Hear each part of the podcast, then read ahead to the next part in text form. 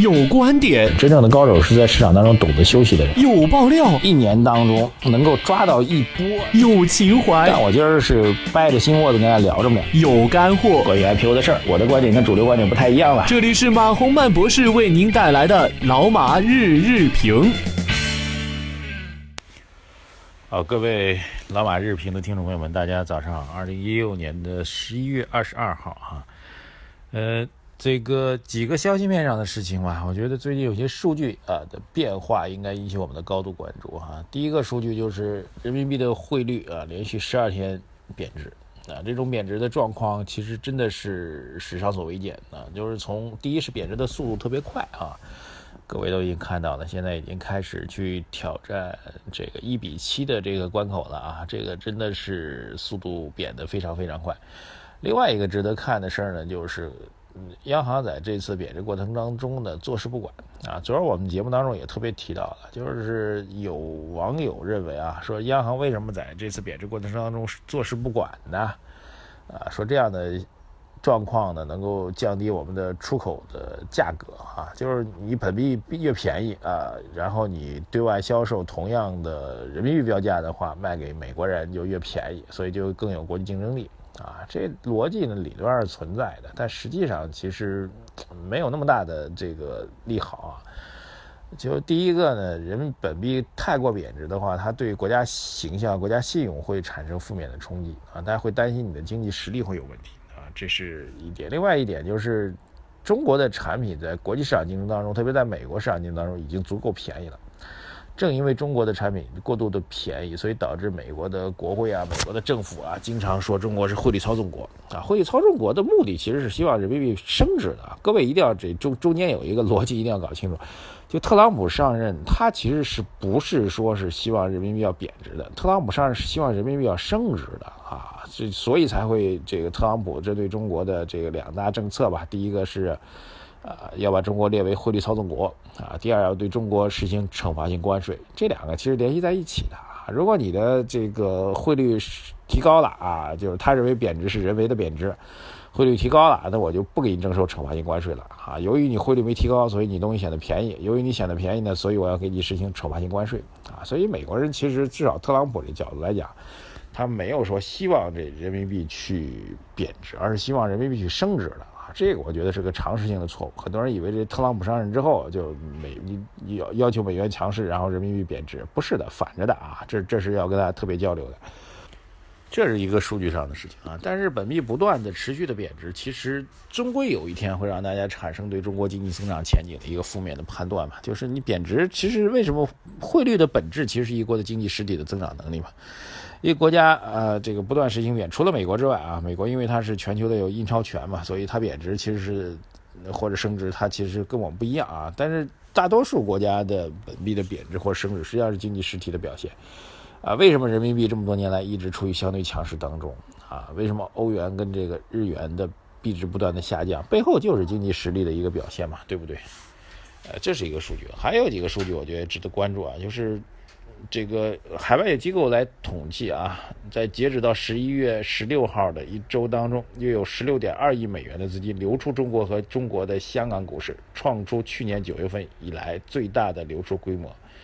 一周当中创出来啊，这个去年九月份以来单周的最大流出规模。这时候我们比较担心，就伴随着本币的贬值，会出现境内的资金流到香港市场，然后从香港市场呢再流到海外市场啊，这样一种状况。呃。所以这个趋势，我们觉得随着美元的加息的临近吧，全球资金的逆转的状况会进一步的强化，而不是减弱啊。还有一个就是关于上市公司的审批的状况啊，证监会发布公告，将于十一月二十五号再次召开发审会，审核六家在创业板上市的公司的首发申请啊。根据安排呢，本周呢将会有五家企业商上会啊。十一月份以来呢。证监会发审委审核的企业数量已经达到了二十八家啊，这个数字呢也是创出来一个新的高点。所以我们可以想象的是啊，尽管市场的指数继续高歌猛进啊，呃，然后从消息面上来讲啊，境内资金的整体的外流啊，包括中国在内全球的新兴市场的外流的状况啊，包括这个发改委、发审委啊，sorry，发审委不断的去。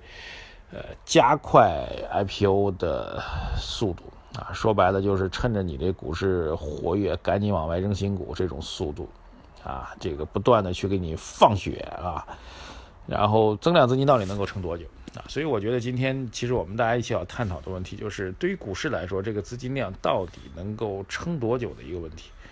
昨天指数当然创出来一个新的高点啊，然后反弹新高点三千二百二十九点啊，然后大盘蓝筹股继续高歌猛进，但是量能呢，量能其实没有配合这次大涨。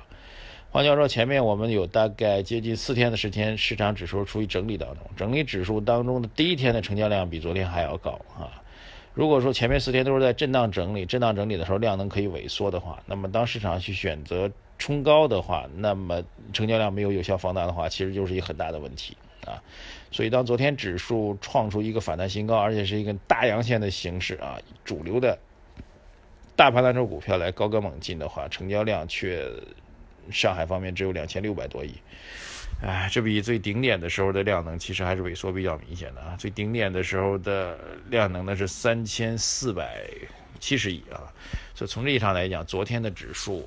已经出现了量能不济的问题啊！昨天的大盘指数已经出现量能不济的问题，而其他的创业板等等等等这些题材类的继续萎靡，趴在地上啊！所以我们还是保持这样一种观点看法吧。虽然必须得承认，这两天你说有交易性机会吗？显然是有的啊！连大盘蓝筹股中国人寿都能够。在某一瞬间冲到涨停板的位置上，有没有交易性机会呢？肯定是个股的交易性机会是有的啊。但是如果从整个的宏观和大的交易盘面上来讲，资金的不断的撤出，与整个指数强弩之末般的硬往上推啊，包括上影线的这个压力，都告诉我们说，现在的指数极有可能处于诱多当中啊。我非常有可能昨天就是一个。呃，又多的一个顶点啊，我们觉得各方面的原因吧，这所谓高处不胜寒啊，继续看它涨下去的话，反而心里面会越来越紧张哈。如果当这种心态继续强化的话，实际上最好的方法就是君子远离围墙之下啊。反而哈，这个我倒觉得，这个各位非要去操作的话，我建议大家其实从现在开始到年底都不要操作了。如果各位非要去操作的话，等着指数再往下杀一波，创业板反而会有机会啊！因为大盘蓝筹股得到经济基本面的支撑，基本上已经到位了啊！PPP 的概念，然后所有的蓝筹概念吧，等等等等，经过这一波的消化上攻之后，已经消化完了所有的大的利好啊！下一波的风格转换极有可能会是明年啊！我觉得或者是下一波吧，交易的重心，但是什么时候会出现这个？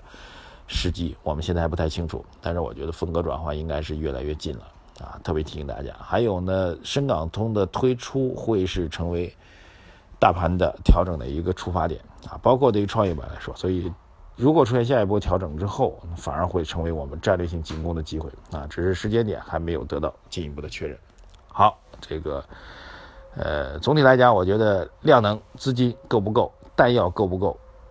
是各位一起来思考的问题，我们共同来观察吧。我个人觉得已经严重的不够了啊，就像一支部队已经突飞猛进啊，猛往前攻，但是你的后勤补给、你的弹药跟进已经完全跟不上了。现在孤军杀到了一个非常深入的位置，但是敌军的反扑随时可能会出现，因为你已经撑不住了，人越来越少，弹药越来越不足。好，感谢各位收听我们今天的老马日评，关注我们的微信公众号“财经马红漫”，留言给我们。那我们晚评节目会继续保持的啊，跟大家多多互动，大家一定要多多留言，谢谢大家，再见。